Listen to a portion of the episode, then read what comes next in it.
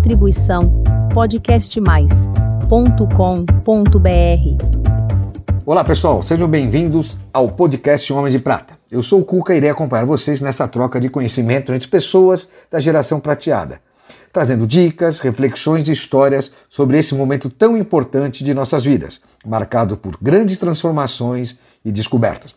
Acompanhe agora mais um episódio do nosso programa. E não se esqueçam de seguir a gente no nosso canal do YouTube e nas redes sociais, Instagram, LinkedIn e Facebook. Homens de Prata, uma geração de valor.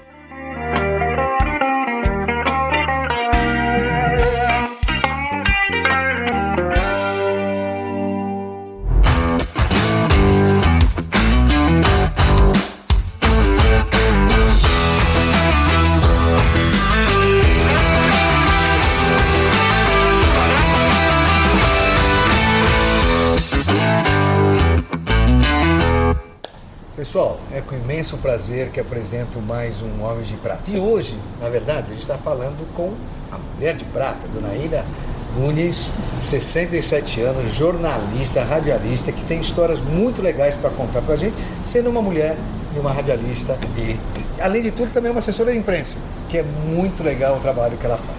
Ida, seja muito bem-vinda. Obrigada, Cuca. Obrigada. Aqui. É, Ida, me fala uma coisa, você está com 67 anos, tem dois filhos, e o que é Ikebanas? O que, que, é isso que é teu hobby de Ikebanas? Ikebanas são arranjos florais é, que foram criados na, no Oriente, né? Então, eles têm um princípio de triângulo, terra, lua e sol, e nesse, nesse contexto a gente coloca flores. São aquelas miniaturas assim? Não, esse é bonsai. Bonsai, eu peguei ela.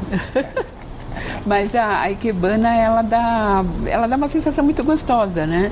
E assim, ela representa o presente, porque não existem duas Ikebanas iguais, elas acabam, né? A flor morre, a, a folha fica amarela e depois se faz outra. Quer dizer, é a vida, né? Que a, tem, tem, os seus períodos, mas sempre vai acontecer alguma coisa e sempre vai ser diferente e bom, né? E, e bonito. Muito legal isso, hein? É, como é que surgiu essa paixão pelo jornalismo, pela locução? Uma vez que você veio da igreja, como é que surgiu da igreja essa paixão que se tornou uma jornalista e uma radialista? Então, eu fui testemunha de Jeová é, dos 10 aos 27 anos. E tinha os congressos, né, os congressos anuais, e pela primeira vez eu vi num, num congresso da Testemunha de Jeová um pessoal explicando para os jornalistas o que, que, era aquilo. E o pessoal assim muito desembaraçado, falando da Bíblia, do congresso. Eu falei, gente, que legal isso. Eu quero fazer isso. Eu nem sabia o que, que era, né? Eu tinha 13 anos na época, 12 anos. Eu falei, nossa, eu quero ser isso, eu quero fazer igual eles, né? E quando é que começou na vida profissional? Ah, eu me separei, né? Na verdade foi assim, eu casei com 19 anos. Né? E quando eu me separei, eu saí da religião também, deixei de ser testemunha de Jeová e o casamento. Aí eu falei assim, ah, agora eu vou fazer o que eu quiser. Eu falei assim, o que, que eu gosto? Eu gosto de música. Ah, então eu vou trabalhar como locutora. Quer dizer, era uma ilusão, era uma coisa, né? Porque você faz locução, não tem nada a ver com música. Você fica o tempo numa mesa de 78 canais, é uma outra, você não, não dá para prestar atenção na música, né? Então, eu fui fazer o curso de locução Antes de terminar o curso, eu já estava fazendo a cadeia verde amarela da Band, já já estava empregada. Mas né? como locutora ou como. Como locutora. Né? Fazia programação para toda a cadeia. Que bacana. E me fala uma coisa, você teve uma passagem que você foi a primeira locutora da CBN. E isso abriu caminho, acredito, né? Você foi para outras também. Você acredita que isso tem aberto caminho para outras mulheres na locução? Então, na CBN, é, eu fiz, eu fui a primeira noticiarista. Depois de, depois eu fiz o Jornal do Heródoto, inclusive. Depois de mim não teve mais nenhuma, não sei porquê. Ou foi muito bom, ou foi muito ruim, não sei o que aconteceu. Mas eu fui a primeira da Record, da Record Classe. A, né, só tinha locutores. E é, foi uma experiência bem interessante, porque é, eles não confiavam muito na voz feminina, né? E deu super certo. Na Transamérica também eu fui a primeira. E na Antena 1 também, só que na Antena 1 eu não cheguei a entrar no ar. Então, isso que eu queria saber. O que, que aconteceu na Antena 1 que foi um desgosto para você? Nossa. Profissional, você tinha uma expectativa muito grande. Conta um pouquinho esse episódio. Então, é, eu, eu era secretária, né, trabalhava na Itautec, era, era uma empresa sólida, e eu fazia rádio na Guarujá. em Santos. Então eu ia e voltava todos os dias. Isso antes da CBN ou depois? Antes da CBN. Tá. E aí eu fiz um teste na Antena 1, passei, ia ser trabalhar registrada, né? Eu falei, nossa, que maravilha. Pedi demissão na, na, na, na Itautec, né? Eu deixar de ser secretária e agora só locutora. E fui para a Antena 1 para treinar, aí treinar a mesa, né? E aí o, o coordenador falou assim para mim, ai, eu preciso falar com você. Eu falei, ah, vamos embora. Me lembro até a roupa que eu tava, tava toda de amarelo. Aí ele falou assim para mim, é, seu negrão não te aprovou. Eu falei, como assim? Nossa. O dono da antena. Ele falou, ah, eu fui levar a tua carteira profissional. Ele falou, o que, que é isso? Uma mulher locutora? Eu não quero mulher locutora aqui. Não quero voz de mulher. Então, aí eu falei, não, você está brincando é um comigo. absurdo, né? Uma discriminação Pois é. desnecessária. Quantas pessoas competentes como ela, que engrandece né, nosso jornalismo, nossas emissoras de TV, as rádios. Pô, lamentável. Pois é. Agora veja como a ironia. Tinha um careca passando para lá e para cá, porque ele acabou de conversar comigo. Eu sentei na recepção da Antena 1, fiquei lá em choque, tipo assim, o que eu vou fazer? Né, Eu tinha uma filha de dois anos, tinha acabado de sair da, de um emprego estável, estava desempregada, né? E o careca para lá e para cá, para lá e para cá. Aí ele falou assim para mim: posso falar com você? Uma voz bonita? Eu falei: pode. Eu falei: acabei de fechar a propaganda política, vou fazer aqui com dois partidos. Você não quer participar? Você não quer produzir? Eu falei, mas eu sou locutora, eu nunca fiz, eu não- nem sei como é. Não, eu te ensino. Quer dizer, ele ficou com dó de mim, né? Porque eu sentei lá e. E era o Michel França, que é a voz padrão da, da Bandeirantes, né? E, Michel e ele ouviu toda aquela conversa, né? Aí eu falei, ele falou, olha, você vai ter emprego seis meses. Aí nesses seis meses você vê o que você faz, né? Virou sua vida. Pois é, aí deu certo. E todos aqueles que estavam concorrendo ganharam a eleição. Eram dois partidos, né? Legal, parabéns para os partidos. Ah, me fala uma coisa, além de locutora, você também teve uma passagem como repórter. E o que aconteceu de engraçado aí nesse Então, eu fui repórter na Record, TV Record? na, TV, na, na Rádio Record. Rádio Record. Então, é, e a gente tinha, não tinha pauta. Então, cada um fazia o que queria, né? Então, eram chamados de os tigres, eram cinco tigres, eu era o quinto tigre. É. Aí cada um preparava uma coisa, já ficava na escuta para entrar no noticiário, para atualizar, né? E era um sábado. E eu preparei os preços da feira. Eu falei, bom, vamos falar da feira, né? O preço do tomate e tal, não sei o quê. E eu já estava na espera. Entrou o repórter antes de mim com os preços da feira. Eu falei, e agora? Faltava três minutos para eu entrar. Não dava para sair correndo, não dava para fazer nada, né? Aí eu falei, o trânsito. Né? A 23 de maio congestionada no sentido bairro-cidade, aquelas coisas que a gente sabe que sempre tem, né? Improvisou e deu certo. É, né, provavelmente estava congestionado, né? Então foi essa notícia, mas e eu assim rezando para ninguém ligar e falar: "Nossa, mas eu estou na 23 de maio, não tem trânsito nenhum, né?" E é engraçado, quer dizer, a gente tem que improvisar, né? Com muitas coisas a gente improvisa mesmo. É, e tem uma coisa, você como locutora, você também andou emprestando sua voz para algumas empresas. Como é que é isso aí? Inclusive uma passagem para o Japão, você emprestou sua voz para o Japão. Como é Sim, que tá lá até hoje. Como é que é? Emprestava. E Você assim- fala japonês também? Não, mas assim, é o básico, né? Eu gosto muito da cultura, né? O básico eu, eu já sabia, né? É, eu trabalhei com chefes, eu fiz assessoria de imprensa para chefes japoneses também, então né, eu tenho um pouquinho de Quer dizer, familiaridade. você é locutora, assessora de imprensa e radialista. É, é, é, consegue jornalista. tudo junto, Tudo junto, é. Então, depois que eu saí da Aos Itautec, 67 anos, olha como a gente pode ser produtivo. é, eu gente. comecei com 13, Não né? importa, mas até hoje, os 67 produzindo, independente É da verdade. Agora, é, quando eu saí da Itautec, é, eu, eu deixei muitos amigos. E a Itautec começou com o projeto de URA, que é a Unidade de Resposta Audível, aquele saldo, Ah, tá. aquele, a- a- aquele atendente eletrônico, né? Aí, como eles sabiam que eu, que eu tinha saído para ser locutora, me chamaram para os testes. Então, a primeira URA foi para o Banco Itaú, né? Eu, eu participei de todos os testes e aí a URA se firmou, né? Mas o meu contrato com o Banco Itaú eh, era de 50 anos, eu não ia poder fazer mais nenhuma outra coisa, né? Então, eu 50 tinha anos? 50 anos. Até os 50 ou por 50? Não, não, terminando o contrato mais 50 anos. É, inclusive, está bloqueando totalmente sua vida. Totalmente. Aí eu falei, gente, não posso fazer mais nada? Não.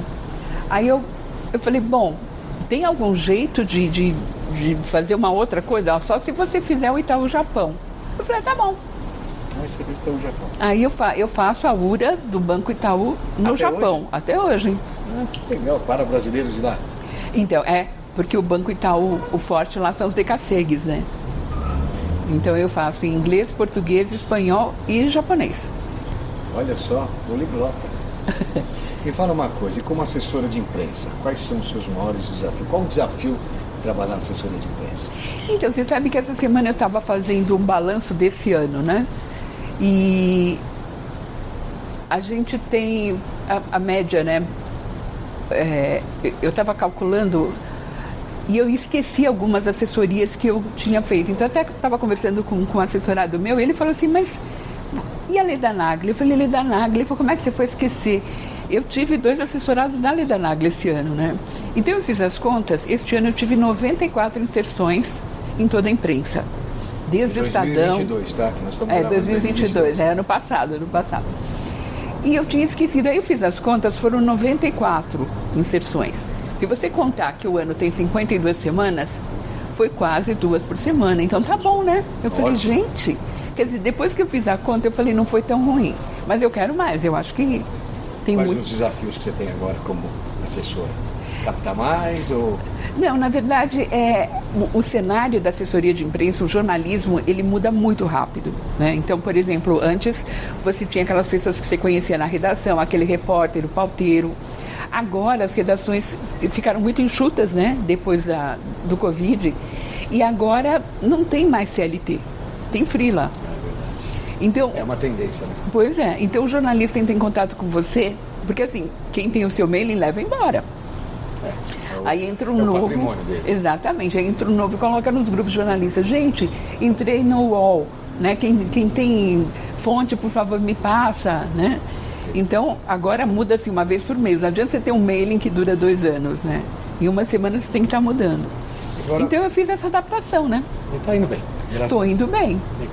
É, me fala uma coisa, agora falando aqui, a gente fala muito de longevidade. E é um tema que você está muito conectado, né? Uhum. Você tem algum projeto? Que, como é que você está atuando junto esse tema? Pensando, pensando na geração prateada, que é o que a gente foca aqui. Você tem algum projeto? Como é que é a sua conexão com a longevidade? Então, eu quando eu, eu comecei a me envolver com a longevidade, a questão de oito anos. E o pessoal se organiza muito rápido, né? Então eu consegui participar de todos os grupos. Todos os grupos da longevidade eu dou uns pitacos, né? E eu achei que a longevidade, porque eu pensei há uns cinco anos atrás, falei, ah, vai virar uma editoria, vai ser tão importante quanto economia, política, sustentabilidade. Só que a coisa não aconteceu no prazo que eu queria, né? Demorou muito mais que isso. Então, por exemplo, este Para todo ano. mundo entender, né? Exatamente. Tema, é um tema novo, não só o tema, mas com a realidade de ter é, condição de vida prolongada, né? Todo mundo falando. Então isso dificultou mesmo um pouco. A gente também Exatamente. sente aqui que tinha pessoas até pouco tempo que imaginavam que a vida acabava com 50, 60 e hoje mínimo são 80 anos. Você sabe que eu escrevo uma, uma coluna de economia e a minha primeira coluna eu comecei porque ganhamos 35 anos tal. Quando eu mandei a, a coluna, o editor me ligou. Ele falou, por que ganhamos 35 anos? Eu falei, nossa, porque assim, para mim aquilo estava tão óbvio, mas as pessoas em geral não sabem. Então eu falei, ah, vou mudar toda a coluna, né? Então, assim, a, a- a idade média, né? A gente vivia bem até os 70 anos e tal, ganhamos 35 anos de qualidade de vida. Mas muita gente Porque não é sabe. sobrevida, Tem muita coisa que pode ser feita. né? Exatamente. serviços, né, hoje grupos de comunidades dessa faixa etária, né, canais de comunicação, né, conteúdos estão sendo distribuídos, como o nosso, como o seu. Então isso alertou e até as marcas agora estão começando a se mexer um pouco mais. Sim, tem startups. Outro dia teve um concurso de, uma, de um grande laboratório e eles pediam startups que tivessem um sênior e uma pessoa mais jovem. Teve 1.500 inscrições.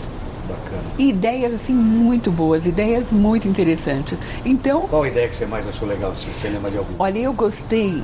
é, teve uma, uma chefe de gastronomia que ela tem é, diabetes e a filha é vegetariana. Então, ela lançou pratos maravilhosos, muito gostosos, sem restrição. Mas ela resgatou, é, como ela era neta de escravos, ela resgatou pratos que os, os ancestrais dela faziam. Isso é uma startup? É uma startup. Ela ganhou quinto lugar nesse concurso. Então, assim, a cocada que ela faz é uma cocada ancestral. Uma cocada de escravos, é uma outra coisa, é um outro sabor. Nossa, achei muito interessante. Quais os principais movimentos que você está vendo sobre longevidade? Nós participamos juntos Longevidade Expo Fórum, né? Uhum. 2022. É, tem algum outro movimento que você acha importante, que seja relevante a gente destacar? Olha, eu gostei muito de um projeto que, inclusive, eu estou assessorando a Terra da Longevidade. Né? Aqui no Brasil, a gente tem Veranópolis. Mas o Terra da Longevidade é um projeto que pode trazer o que acontece em Veranópolis dentro da tua casa. Hoje dá para fazer isso. É, é, a questão de alimentação, de bem-estar, de exercício, né? de, de forma de viver. Eu gostaria de falar com eles.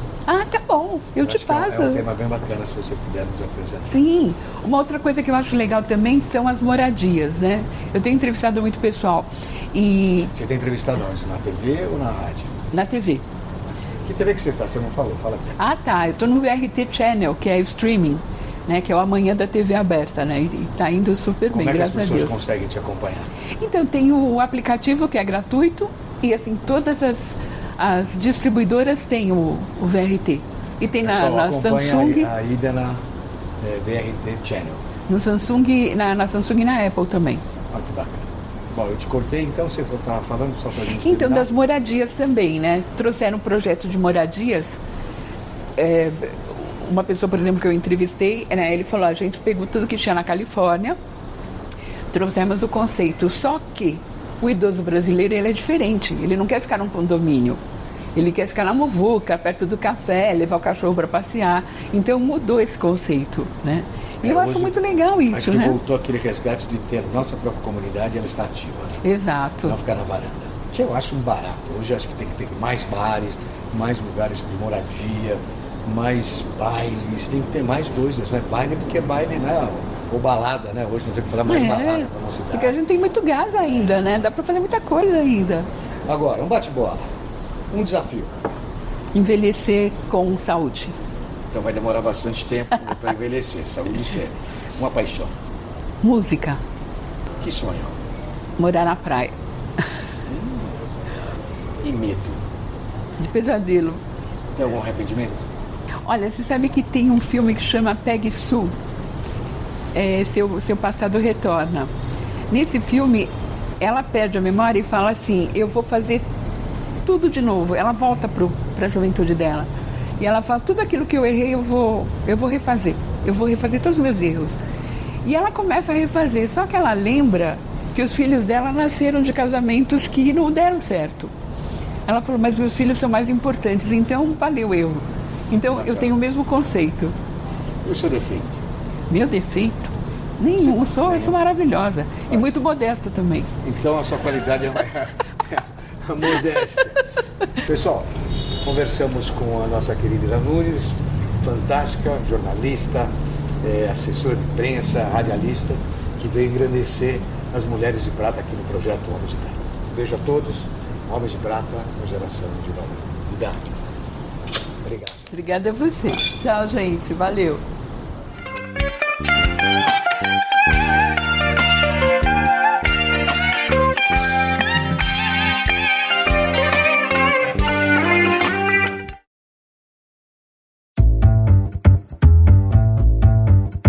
Distribuição podcastmais.com.br